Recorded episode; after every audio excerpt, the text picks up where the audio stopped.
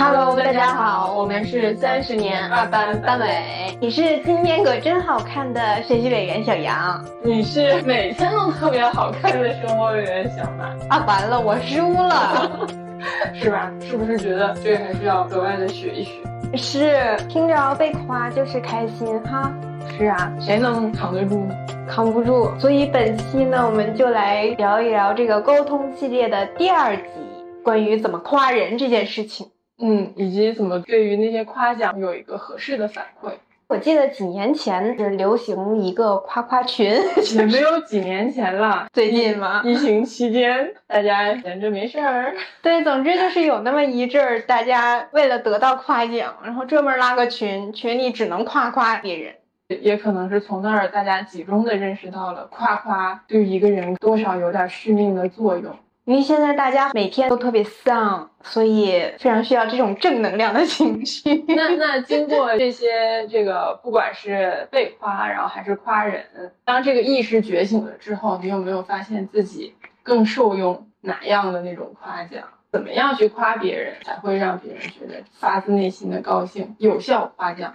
有啊，我觉得就是根据我日常的观察以及我自己的体验，大概有几个层次的夸奖。第一种，比如说那个普通同事关系，或者是什么大街上碰到的那种销售，销售，对，发传单的，街上人叫你一声就是美女、帅哥，对对对对对，嗯，这种已经用烂了。已经不为所动了，嗯，然后再稍微深一点的，就是用一些很很泛泛的、放之四海皆准的话，哎，你今天真美，哎，你今天真漂亮，哦或者是你能感受到有一些明服务行业很明显的那种 KPI 啊，一进门然后就啊，亲爱的，你这个包可太好看了，对。哎，你喷的什么香水？真好闻。对对对对对，这种嗯，很明显的就是带着 KPI 的。对，这种也不太会为所动，但你并不反感，对吧？你只是没有很开心，但是也还是舒服的心理。嗯嗯，就是一种我觉得非常客气，哎，反正你夸我了，我知道了。但是呢，就是并没有那种润物细无声那种感觉。但我知道你夸我是为了卖我东西，有求于我。然后再深入一点的，就是我以前有一个同事，然后他就就坐我旁边嘛，他其实是会每天上班的时候就默默的观察每一个人，他今天来上班穿了什么，然后打扮的怎么样啊，带了什么饰品，就是有什么变化，因为基本上几乎大家每天上班都差不多的样子，嗯，但是可能。偶尔有一天，你就会有一些微妙的变化，比如说今天晚上要去约会，你就会打扮的漂亮一点啊，或者你新买了一个什么耳环呢什么的，你就会戴上，对吧？然后他就会抓住这些细小的变化去夸你，他说：“哎，你今天戴这个耳钉好好看。”或者说。哎，你今天晚上是不是有什么活动？你今天的眼妆画特别好，对这种就会哎呀击中一下，因为就是这些很细节、很细节的，就如果不是每天观察你的话，一般人不会发现。就是他有在关注。哎，对，有在关注你。被看到。哎，对对对对对对，这个这个就是之前有一本很热门的畅销书，叫《沟通的方法》，然后它里面说夸人有一项比较重要的就是打追光。嗯，那你追光都追到了这种什么小小小饰品这种上面，那真是追得很死，对，是吧？能体现出这种效果。对，那像像我的同事呢，就我觉得啊，就是夸人比较成功的这种，他们好像不是会根据时间的不同，然后来去观察你的变化，而是呢，通过自己最初的这个印象呢之类的，或者是就是通过观察某些人的喜好，直接就会把人分类。分成不同的人设，然后就按那个人设去画。怎么分呢？就比如说办公室有现在有三个不同的女生，A、B、C。嗯，A 呢是天天拿着自己全套的苹果装备搬到实验室里面，非常高效的，在一个非常传统的行业里扮演钢铁侠的那种人。经常你路过他的时候，他也没在工作，他会浏览一些高清的世界各地的风土人情的图片呀之类的。哦。然后呢，我的这位姐就会说：“哇，你真是一个有趣的灵魂。”然后时不时路过的时候就：“哎，你最近有没有什么有意思的事儿？赶紧跟我说说。你再不跟我说，我跟你说，你在我心里可就没有地位了。”我内心 OS 是：你怎么天天在这摸鱼？然后，然后呢？如果说还有就其他类型女生，比如说 B 呢，她天天呢可能就不显山不露水，也不太说话。但是呢，她每天都要换不同的衣服，春夏秋冬每天都换不同的衣服，嗯她就会找准时机。突然有一天说：“哎，我之前在心里排了一个排行榜，就你还有谁谁谁，你们是最会穿的，你们是最时髦，其他都土鳖。封神榜你上榜了，对，就你上榜了啊。或者是说，就是看到有些同事呢，他是下班会背电脑回家的，会加班，他就哎，就你真的就你就是咱们部门的未来，就只有你是最努力的。你看所有人都在摸鱼，都在看有趣的事情，都在换衣服，只有你在工作，你回家看文件。内心 OS 是效率这么低，还要回家做。对啊，但是就是他是会尽可能的从自己的分析角度，然后找到每个人想听什么话。哎呀，好适合做领导啊！是啊，是啊，所以她是我姐啊，但是比我天才但是比我大四天，我可能就是在别人面前无法就是张口叫人家姐，但是我心里一直敬重她是我姐。哎，这种其实是属于这种社交或者商务场合的恭维，多少也带一些 目的的。对嗯，对，就不是那种真心夸赞。但是社交场合不都是这样的吗？是啊，因为就是他因为我只关注了这个就高超技巧的部分，他其实每每每夸一次后面都会带一个尾巴，比如说夸人家有趣的灵魂，对吧？就是哎，你不像我天天这么无聊。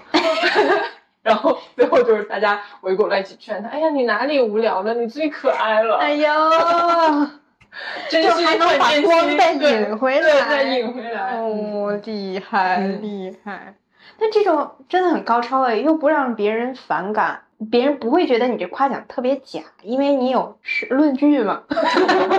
对，而且他每句话那个意思都是你在我心中是特别的，嗯嗯，就我有个榜，然后你在榜上那对种。对对，他 心里对他心里有好多个榜啊，然后他一旦排完了，他就会告诉你。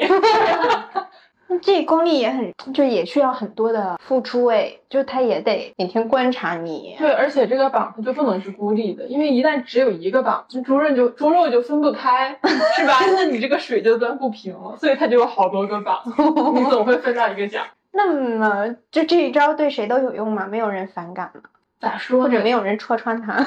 这个事儿，我觉得首先呢，你可能一次两次你会觉得，哎呀，就那么回事儿，我也不当真，什么一笑而过。那说久了，朝夕相处，谁能忍住不往心里去呢？禁不住 啊！谁能经得住呢？对啊，而且你你这就也没有什么坏处，你戳穿他干嘛呢？你明明在他的榜上也有一席之地，你干嘛要戳穿他呢？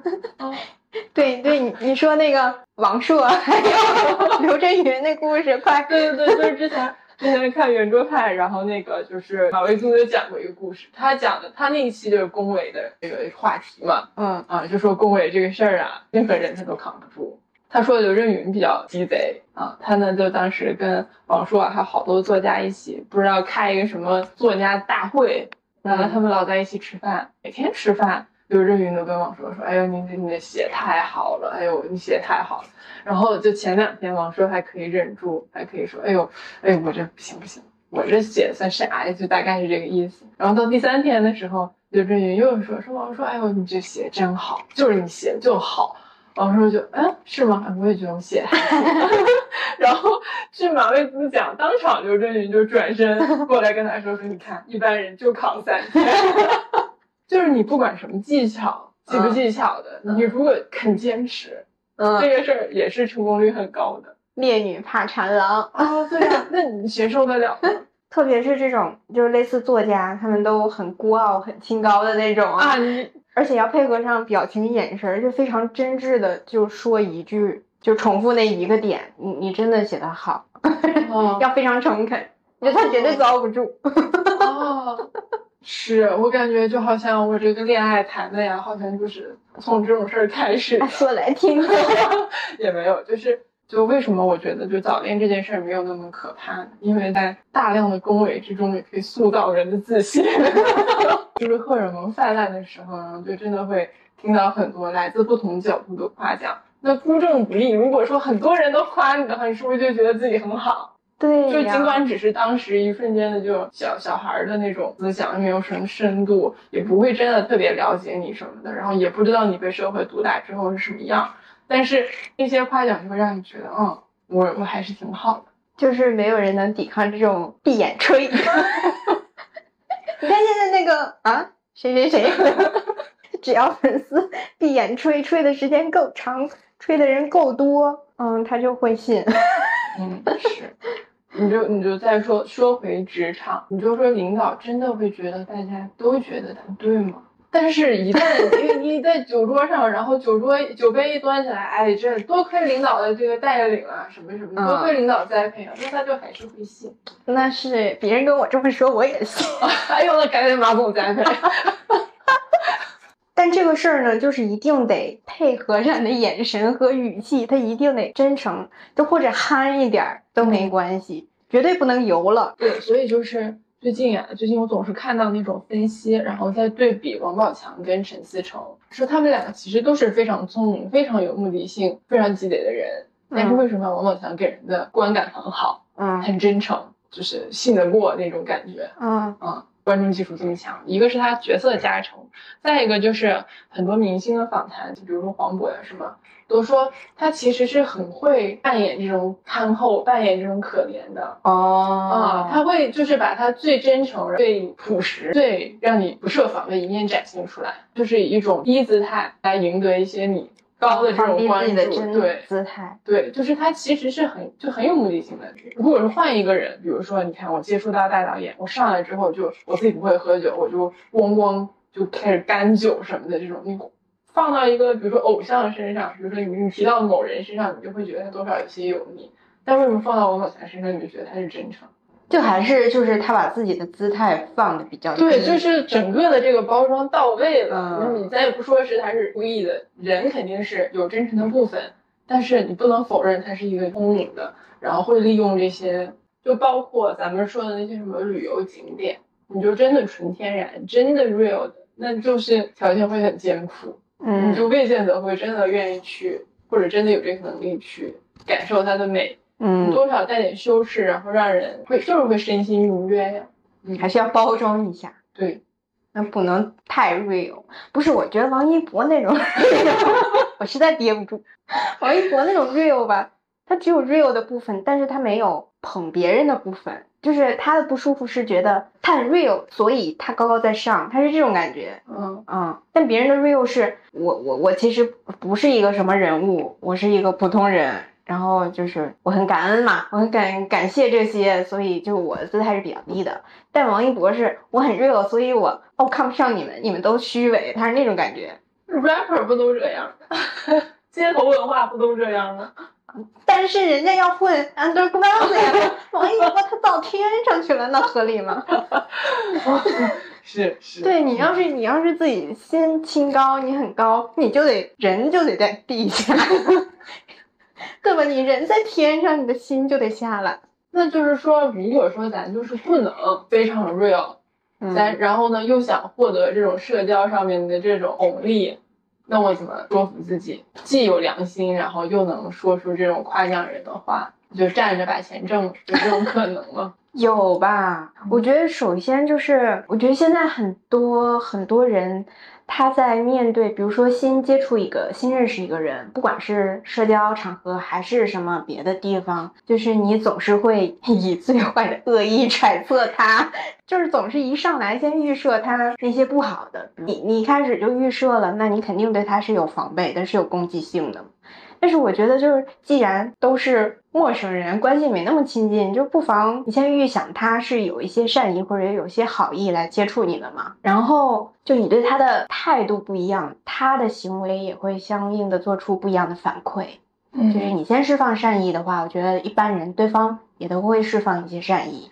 嗯，就是一个正循环。然后你要夸他的话，实在啊。这实在找不着夸的地方，不想夸。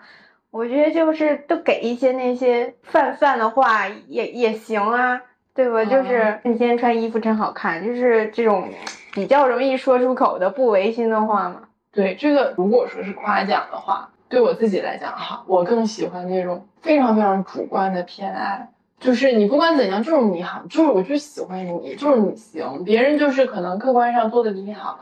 还是你就我就是喜欢你，你做的就是最特别的，就是就是就最好的。这是我最喜欢的夸奖。但我深知这个东西不是随随便便就能得来的。嗯啊，所以呢也非常清醒。就是如果说有一个陌生人突然在社交场合、工作场合突然见到我之后，给我这些非常私心偏爱的这种夸奖，我可能会上来有一阵眩晕，然后非常清醒的发现啊，他可能就是一个非常擅长做这种事儿的。油条，我我绝对不会相信一开始这种会发自内心。是，所以我觉得就是安全一点，大家也体面一点，正常的这种工作社交什么的，就像小马同学刚才说的，可以一开始先从一些泛泛的、非常客观的角度去说。就比如说，你看到这个人，你也不认识他啊，你看他长得挺高的，你就说，哎呦，你真高。你或者说你你这个人你不了解他性格怎么样，但是确实他这耳环挺好看的，那你就夸耳环呗，对吧？总之就是跟他相关的一些表面的东西都可以夸。之前说什么那个网上说说什么人啊，什么为人处事最怕的就是交浅言深。嗯，我觉得夸奖这个事儿吧，你可以交浅言深，但这个事儿其实它是一步险棋。对对，就是你一旦言得太深，表现的特别激进，要么就是一举获得对方的芳心，要么就是突然就会让对方觉得有有点过界了啊，对对对，有点瞎说了，是，嗯嗯，然后后面就开始对你有所防备。对，就感觉你是在那儿拍马屁，但没拍好。对对对，所以这种泛泛的、客观的，然后呢就不带太多感情色彩的这种，虽然说不是那么的，就有点寡淡，但至少它安全。嗯，如果想不出来的话，就夸夸这个挺好的。对，我也觉得，我我也是跟你一样，我是就是喜欢听那种类似护犊子行为的那种夸奖，但是我觉得这种面对自己的朋友、父母，就是亲友团的时候，如果他们给我的是泛泛的夸奖，我就觉得不够不到位，就他们的夸奖必须是护犊子行为的夸奖，特别是在一群人当中。然后，哎，那我我也没有做的很好。你给我发那种什么公司一大群人的合影，永远第一个找到你。好好好好。但是我觉得，就比如说像像同事或者是那种泛泛之交的话，如果你真的是那样夸的话，我会觉得你是不是要捧杀我？或者你是不是有事儿？对，你是不是有事儿？就确实是这个边界感还是要拿捏一下，嗯或者。要不就是你要追我，对，就是其实就是，尤其是我发现我自己也犯过这样的错误，尤其是到一个新环境，嗯，遇到一些新人，有的时候一开始就突然突然就是来劲儿了，嗯，突然上鸡血了，就突然想表现的非常积极、非常热情那种。嗯嗯，然后就说一些非常冒进的话啊啊！我觉得这个效果其实并不是特别好，因为你如果本身你就是一个偏冷淡的人，然后你一开始做成这个样子，后面落差也会很大。说你是不是不爱我了？事出反常 必有妖。就什么关系中用什么样的话还是挺重要的，就是话要合时宜。嗯嗯嗯，就是这个是我们讲的安全牌嘛。嗯啊，然后呢，稍微再进阶一点的话，我觉得就是可以自己稍微做一点分析。怎么分析？就是比如说，就是咱还是举耳环的例子。嗯，比如说他带了一个那种 vintage 的那种耳环啊，你是不是就可以往这个方向再思考一下？它的一些时尚触角，对，时尚触角是吧？你你总是可以延伸一下的。啊，就是在往他的品质、人的这个性格特质上引。对啊，就比如说，就我我的一个领导，他的头像，然后就是一个球队的那个标，嗯，那个徽章，那就很明显，他就是在看足球的人呀。嗯啊，你你聊天的时候，你可能不需要特意恭维他，但是就是在我的工作环境里，然后显示出你是一个看过足球的人，哎，这件事儿就啊已经足够了啊。嗯。找到共同点，对，你可以在这个基本的点上稍微发挥发挥。比如说，就是球队这个事儿啊，你知道他喜欢这个球队，这个是非常客观的吧？嗯，这个球队他。本赛季的成绩也是非常客观吧？嗯，那你就就可以唠呗，这个也不不一定非常触及你的这个双方的这种社交边界啊啊，然后这个边界就可以由双方去决定要不要推动。比如说聊的时候，他就说，哎，我看球的时候，我什么，我老婆之前不不不不懂不看，然后呢后面就会陪我看什么什么的，你你这个话题就可以打开。还有一个对我自己也比较受用的夸人的方式。就是夸他反常的地方，反差感。就是比如说，这个人日常他在大家面前展示的是一个比较外向、活泼的那种，那你可能你就夸，比如说他做某一件事的时候，你就夸他其实心思非常细腻，然后把这些都考虑的非常全面。就他其实不是一个那个大大咧咧的那种人，嗯，然后这这一点可能一般人都发现不了，然后你啊就戳中他，或者他平时是一个就是比较内向、踏实、靠谱的那种人。假如说我是作为领导或者我是合作的同事，那我就夸他，其实他在做某件事的时候还是用了一些小巧思，哎，四两拨千斤。因为你在职场中，比如说你说一个人靠谱、踏实，总感觉。他好像是个老黄牛一样，对吧？任劳任怨，就感觉好像是那个老实人，爱吃亏老实人。对，但是你夸他也有聪明劲儿，我觉得是能还是能击中他。啊，就我觉得那那是，就像我刚才提到我那个长袖善舞的姐，你真的一天到晚这个嘴是没有在停的，也没有在输的。嗯，哦，他之前就说，如果他找另一半的话。至少吵架要吵得过他，嗯嗯，然后这个就我当时也不知道是怎么想的，我看他干什么来着，收拾东西啊还是怎么着啊？反正我就是觉得收拾的挺好的，嗯，然后我当时就说，哎呦，我说我要我要是个男的，我肯定娶你回家。然后我这姐就见过大世面，这个姐当场满脸通红，我感觉这气血都通了，因为是奇效了。就还有一个例子，就是它不一定是你整个人的反常，嗯，它也可能是跳脱出整个这个环境，嗯这个情景，然后的一个反常。如果领导跟我谈绩效的时候，嗯，明明是钱也没有，但是呢，领导就聊着聊着，然后突然就就就夸你好看什么的这种，我就觉得很荒谬，但是也总比没有强。那他不当吃不当穿，然后呢，他不能让你就是有有有任何跟这个就是绩效面谈这件事儿相关的利益的获得，但是你总比没有强。你有一个，你就怎么还觉得还行？哦，那这样会不会就是比如说你他在那儿跟你谈绩效呀，谈什么这种晋升的 offer 的时候，你在你在那儿算呢？他应该给我涨多少钱？他应该什么时候让我升职？突然一夸你漂亮。突然打断你的 这个逻辑思考，你就不算了，就是就是会打断呀。嗯总归是你就是你来谈这一趟，钱没带回去，然后呢升职没带回去，但你总带回，你总得带回去点啥？嗯，就是反正还是那句话，就是总比没有强。好厉害，不愧是领导。对呀，你没事夸人一句是吧？人家就少付出很多。对呀，我不跟你说。又想到了渣男，渣男呀，吃这一套，都是渣男的套路。嗯，确实，我曾经在职场中也犯过类似的错误，让人给哄得一愣一愣的，痛不痛？痛，太痛了。但是要吸取教训，咱们争取做哄别人那个人。对，这不就教你哄别人吗？对。但是，哎，就接着说，就是假如说，就刚才说的是哄别人嘛，就是当你被哄的时候，当你听到夸奖的时候，你什么反应？我先说，我就还是有这个人性的弱点，还是会至少短暂的会上头。对，扛不住，扛不住，扛不住啊！我也是啊，我我就完全扛不住啊！而且有的时候，你知道他在哄你啊。大多数时候吧，我觉得，嗯，你都是知道他在那个虚伪的称赞，嗯，然后但就扛不住啊。但是就是表面上还是会就是表现出不好意思啊，啊哪有哪有，哎没有没有没有没有，但是 心里想的是，对对对，多说几句。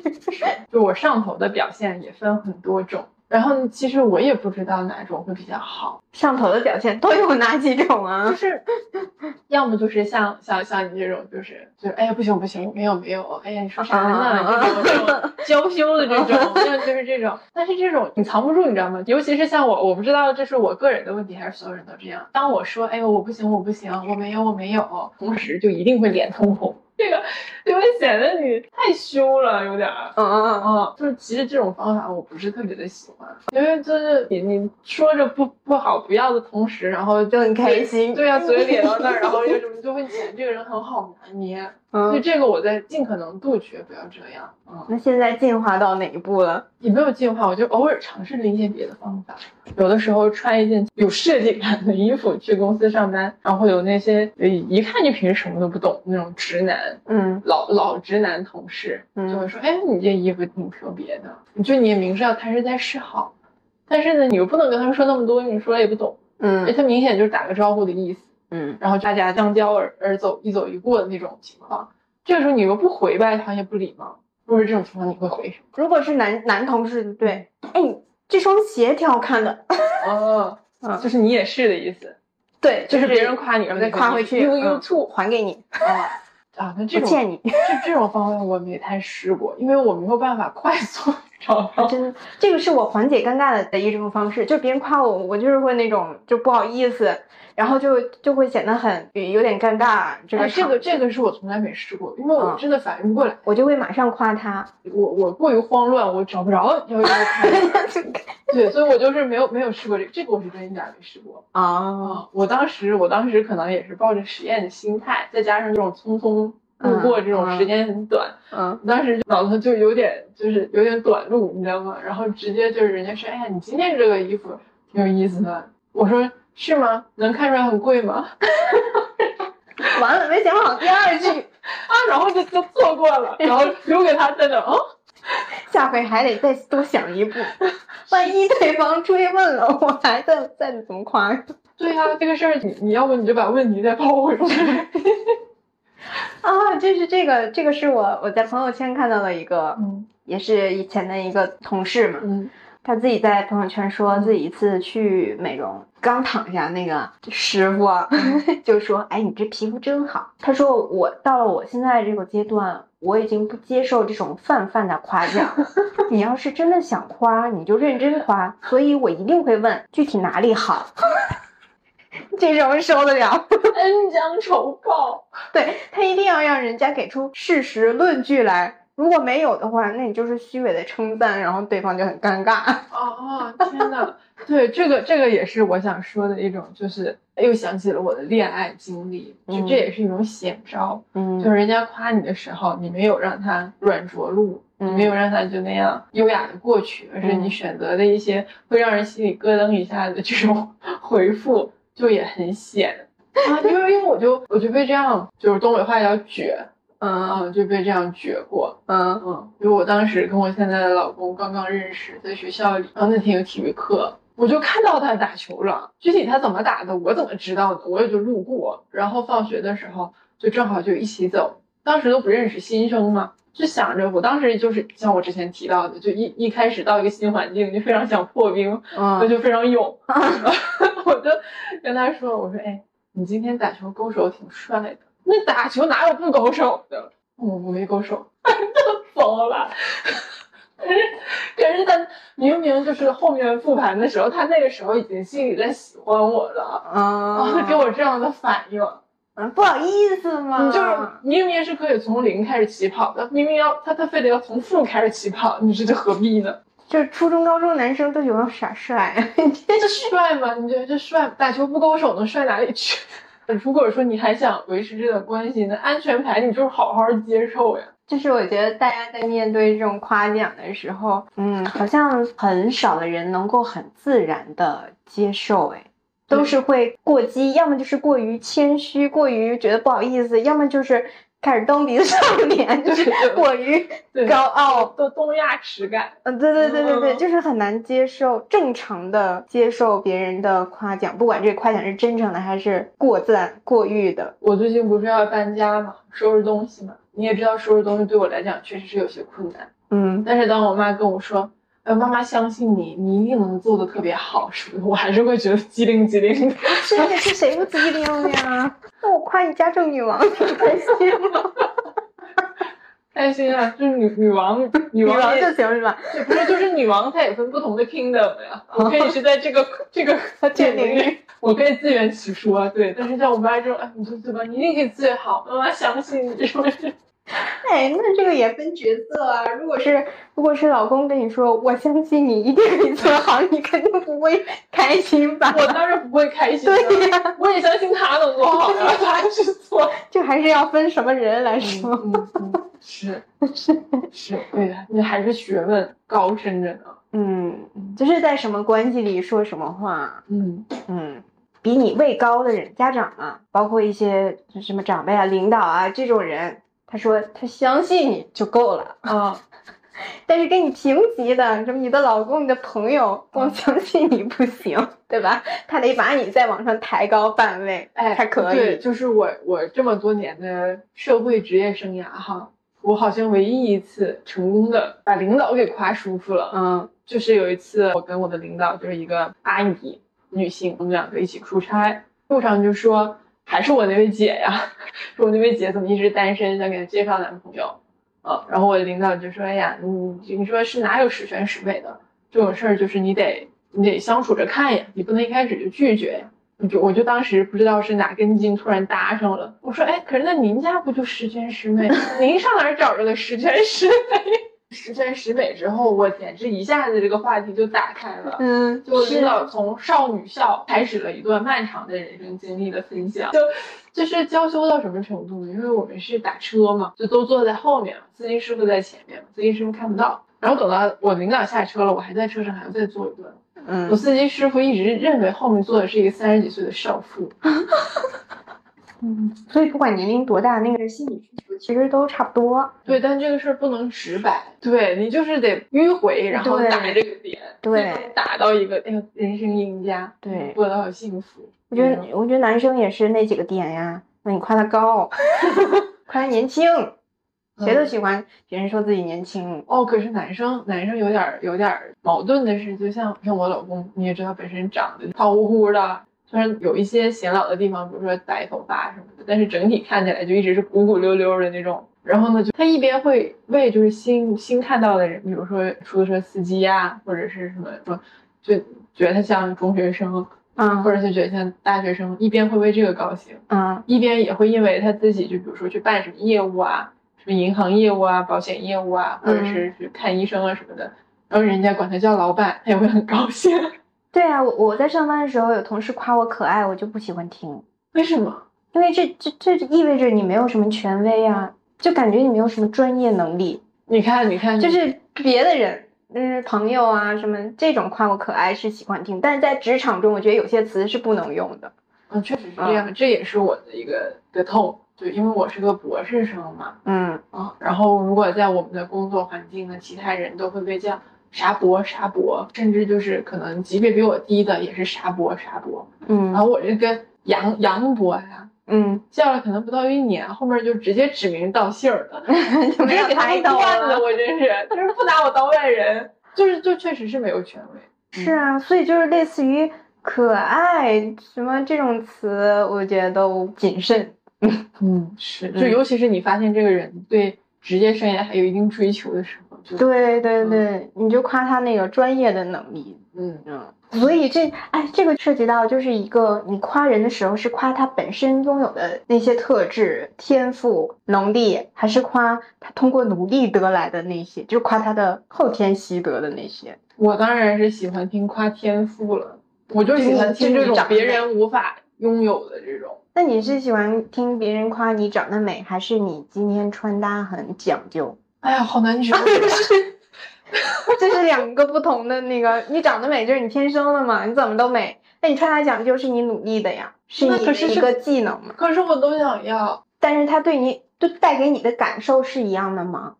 嗯，那如果非要选啊，嗯就是不选会死的话，嗯，我那那还是长得美。长得美。对，那你今天用心的这一身穿搭，不就没人看见了吗？就你的你的努力是你就可以在心里安慰自己说，啊，那已经是 next level 了，那 已经，那已经超出这些、哦他们看不着是吧普遍的范畴了。你注意你的说，危险发言啊，危险发言。我是，就你自己在心里安慰自己。啊就反正就是穿搭这个东西总是能学的，但你要是长得不美，穿搭也没有用，是这意思吗？就咱们不举这些肤浅的例子，咱就说小时候上学的时候，你我不知道你有没有这样的体验，但是我呢一直是，尤其是在初中阶段，然后我我其实成绩一直非常好，就是一直是各大范围的第一名的那种。然后我的各种老师，尤其是班主任老师，甚至都都都不不会避讳我的，然后就直接说，哎，就是女生啊，到这儿就差不多了啊。然后男生后面脑子起来了之后呀，就是会再来一波。原来脑子是瘪的，后来鼓起来了。是，就是说这个男生脑子就因为就是什么受发育影响什么的，然后说男生后面这一旦起来呀，就没什么。对对，对啊全国老师都这么说。那全国老师都这么说，那那当时你不会觉得很气吗？就是你不能因为我确实是挺努力的，然后就是去否定我智力上面的那个，是吧？你不能这样啊。不知道哎，没有老师这么说过我，我就到头了，没有过。就是他不是会那个什么，他就是会就是一个经验谈，就是说女生，比如说你初一、初二学的挺好的，基本上初三你想维持住就很难了。也没有啊，我一直维持呢。我也维持呢，是啊，是啊。但是就是对于他们的经验来讲，就是如果说一个天降紫微星一个男生，然后前面就是一直玩不学习什么的，但是靠他足够的智力，然后就很有可能会一一下子冲到前面。那我我反正我是没看到任何一个，我也没看到。对呀，但是我嗯小学的时候会听这会听比较多这种话，初中好像就没有了。我小学也有听过，但是没有初中这么集中。因为我初中确实是有一些看起来很聪明的男生，然后老师就会说，就是他们就比较贪玩儿啊，但是一旦不贪玩了就会起来什么的。这就是我之前跟你讲的那个教育界的黑话。像我上学的时候，我那个年代，老师又经常会说，你这孩子真的挺聪明的。就比如说那些男生真的挺聪明的，脑子真的很冲，就不学习就玩儿，就天天打游戏。你是然后。家长回去就会选择性的听那段夸奖天赋的，嗯啊，那可能人就是喜欢听夸奖天赋，嗯，就你天赋在这件事，所有人都抗拒不了。为什么近些年有人说这是教育界的黑话？就是你作为一个聪明人，你就应该知道，你该努力的时候要努力，你就应该能自控，就不存在聪明的人不努力这回事儿。是啊，嗯，所以就是当你夸的时候。如果说人性就是有这个弱点，就是爱听这种天赋类的这种你与生俱来妈生点，对妈生点，你就爱。如果你就爱听这种，你在教育孩子的时候或者什么，就是这这些沟通的情况下，你可能就是要 少说。之前也是看有有人分析，就是这种教育理念，就是你一直夸你的小孩儿聪明，就是他自己的本质特质，你只看见了他自己已经有的东西，而没有看见他后天付出的努力。嗯。他就会觉得努力没有用啊。对呀，啊，那既然我已经有了，我还努什么力呀？我还进什么步呀？我都有了，所以他就觉得努力这件事儿是不值一提的。那你喜欢让人家夸你美，还是夸你穿搭精致？也很难抉择。你在做的嗯，也很难抉择。那所以要不要夸人的时候就直接一整套夸了？就是你今天看起来很对，就是含糊一点。遇到像你同事那种那种机车的人，这种那我到底哪儿美？到底哪儿美啊？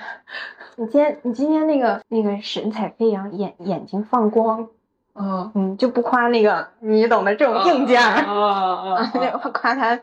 哎，可以可以，嗯嗯，有道理，嗯，就这玩意儿又没有一个客观的，对不对？是你你要么就要要整虚的，就彻底虚，嗯，精气神儿啊，气色好，对，气色，对对。对，暧昧，一些暧昧的手法，哦，有道理，嗯，但我其实我我我我我是这一套哎，假如说你夸我精气神好，比夸我美我更受用。啊，学到了。因为精气神好也是不是一般人都能看出来的，他需要每天观察你，才能发现你今天精气神好了。但是美呢，就是一个客观的嘛，就美我已经听倦了。美，反正你看一眼它美不美你就知道。但是精气神是，那还其实我还是喜欢努力。精气神是一个需要你努力的事儿，对吧？那其实还是还是对，就夸我后天努力的这个东西，我是更受用。还有一个更受用的就是。像我之前提到的，你这个夸奖是从不同的方向来的。就是如果我听到就有人转述另外一个人对我的夸奖，嗯，我会更加高兴啊，就感觉这个事已经传开了。对啊，已经是普遍认知了，已经对，已经是普遍认知。就他跟我说，可能就是有这种恭维的成分；他愿意跟别人说，就说明他肯定是发自内心的，嗯，就通过了一道质量的检验。对，就是有的时候背后夸人，有可能也是会种一些种子的。对，之前看短视频说，在职场里面背地里说别人的时候，就说好话。嗯，但是如果你对他的什么行为有一些意见，或者是你们两个就有不同的看法，要当面说，而不是背后去跟别的同事。能做到吗？不是，就工作上不说不说对这个人怎么，咱就说这工作上能能做不到呀，做不到呀。我感觉。天天在公司都在聊，每天听的都是吐槽啊！对 对，我就说对，谁能做到？做不到。嗯，但是你能做到，你就王者了呀。可是你如果这样的话，你天天在背后然后说人家的好话，嗯，就很难融入我现在这个集体啊。就还是你要真诚嘛，你不不是，就是你可以说好话，可以真诚的说好话，但你绝对避免不了说坏话啊。那是，嗯，就是如果大家在背后吐槽的时候，你没有参与进去，不然你就像个假人呀。你看谁都是好的，那你感觉城府最深就是你啊。是啊，是啊。我我能做到的就是别人在跟我吐槽别人的时候，但这个人我不是很了解，我没有跟他直接接触过，我就默默听着，我也不。加油添醋的，我也不再转述我从别人那儿听来的那些传说啊，这我都做不到。就是我能做到，我只听着，但我不加一嘴。但是如果我跟这个人有接触过，就是我有我自己第一手的这种感受。经验，我会跟他 交流吐槽。我即使没有感受，我也会给一些气愤的词儿啊。他这样啊啊，这我会，这我会，但你就不会再往上加料了。没有料，我咋加呀？就别人也给你，但是我跟你说，但我是会非常渴望加的。哦，我是非常渴望参与进去的。这是我的一个。学新闻传播的嘛，就你这个新闻来源必须要经过三方对比验证，你才能那我还是真实信的呢。我也希望我这个东西都有根据啊。对呀，那你 碰着人就不一样了。但是就是很想参与进去，我是想听的，嗯嗯。但是我会，就如果我没接触过这个人，我会先收集大家的看法，我先不做评价。但是如果我跟他接触过，我会参与进去。交流一下，这不就是上班最有意思的部分吗？对你这个阶段就适合摸鱼了。嗯，然后回家就是很久以前的裸辞那一期的投票结果。对，我终于辞完了。这只是一个月以后吧，应该算是。嗯嗯嗯，终于辞完了。本来应该还可以再快一点，但是被稍微拖了一拖。所以背后夸人，特别是夸同事，有点困难。非常困难，而且我就算背后夸了，我怎么知道听我夸的那个人会把这个事儿说出去？一定会说，你说任何话都会被传出去。可是就在我们这儿，传输效率，你真的是坏话远大于好话。就是你种的种下的一颗种子呀，不知道哪天就发芽开花了。就是没效率啊！我感觉，你看我现在都要走了，有可能都开不出来。那反正这个就是一个日久见人心的事。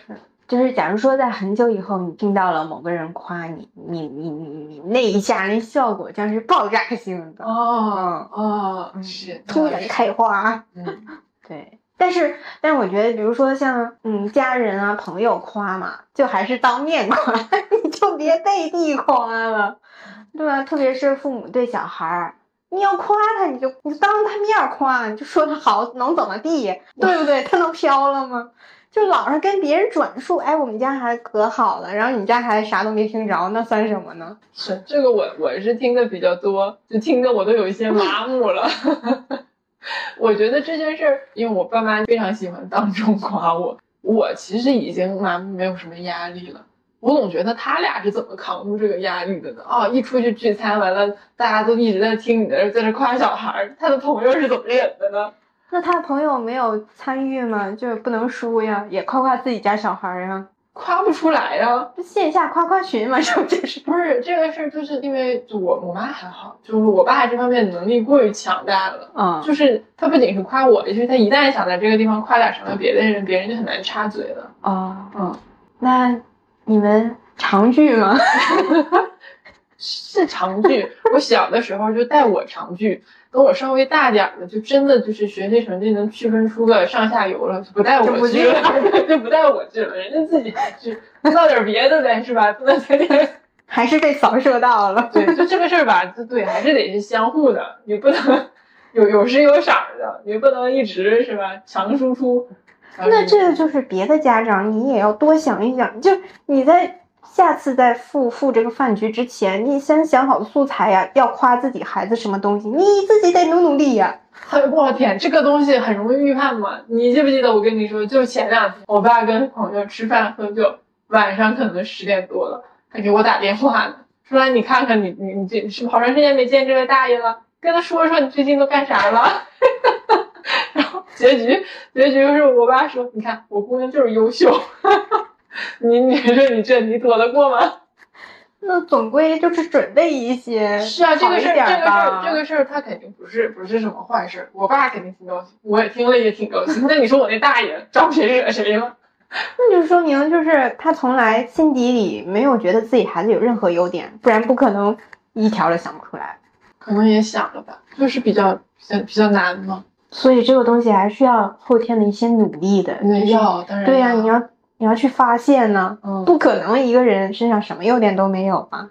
我记得，我记得这个事儿就是最有意思的是，我前一阵子跟同事去团建，然后呢，我们我们部门呢有两位奉献型的、燃烧自己型的恋爱脑男生，然后我这组有一个，别的组有一个，就是聊着聊着就怎么聊到说我们部门的男生呀，怎么都是这种类型啊什么的，然后我当时就可能就我爸就上身了，就那股劲儿我就上身了，我说咱们部门是普遍平均水平比较高。但我们组这个绝对就是王炸，然后另外那个组的他们的亲友团就不是很服气，然后我们就在高高的三清山上一边压腿爬楼梯那种，然后一边就气喘吁吁的互相 battle 这个事儿。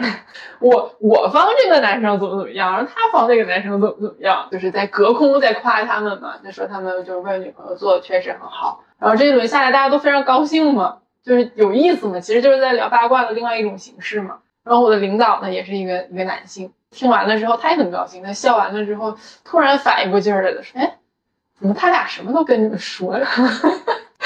王 老师，你们什么素材都知道呀？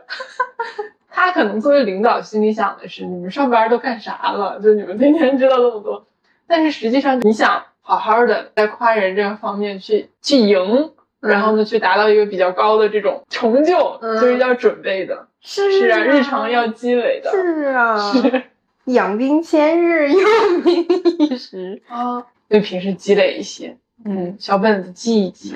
你不用小本子记，就这些东西还用小本子？哦，记以前什么是什么小说、电视剧里总会拍什么某一个人，就是为了描写他这个工作能力。嗯，就类似做秘书这种职位啊，这里有有个本子，对吧？记录老板的一切喜好，对，或者记录什么同事的一切喜好，到用的时候都能 拿出小本来对上。那这种我觉得不行呀，你还得靠本记，这脑子里就没有啥也没有啊。嗯，是，那那你当然在脑子里就更更高深了。那全是你记下来写好的，你按着上面的夸我，那我好像也不太开心呢。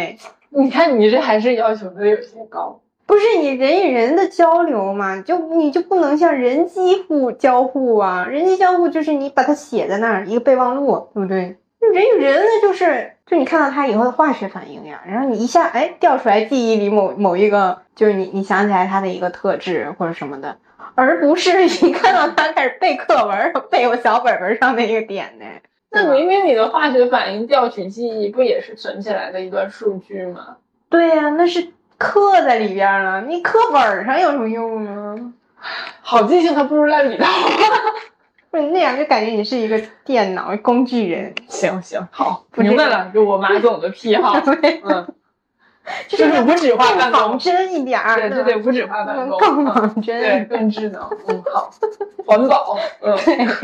反正总的来说呢，就是夸奖别人是你最小成本的社交投入了。是，你看，就是你像我之前举的那些例子，你就是小小的夸了我一句，我都记了多长时间？是我一个年近三十的阿姨，已经年过三十的阿姨，还是不要吝啬你的夸赞。就咱也不要就想着一口吃个胖子，从最基础的开始，是吧？然后有深入的机会呢，咱就是也也也也抓住。总之就是。就其实就是你心里总是装着别人，你就能发现他可夸的点。嗯，不要老想着自己啊，装一点别人。是，虽然也很难，是是，但是这个肯定是相互的啊。就是你夸别人，你大概率得到一些正向的反馈吧，对不对？但是也有一些 阴沟里翻船的啊，是，嗯。然后那对于自己，你自己听到了夸奖呢，我肯定是开心，那没没没跑了。但是就是。自然的接受它，不要觉得难为情，也不用觉得你就怎么地了，你就飘了。哦，最关键的就是别飘。那对你，尤其是在打工的过程当中，你这领导很容易拿这忽悠你的。是是啊，谁没被忽悠过呢？你就还是要拨开层层的彩虹屁，然后看到你到底能拿到些什么。这始终是一种给你的情绪价值，对吧？是一种感情层面的，是，还是要看他做什么。另外一个赛道，就情绪价值很重要，但是经济价值也得要，他俩是平行的，对，互不影响，也不能互相代替。该较真的时候不能碍着你，所以就是希望大家每天都夸夸别人，然后也能收获别人的夸夸。拜拜。拜拜。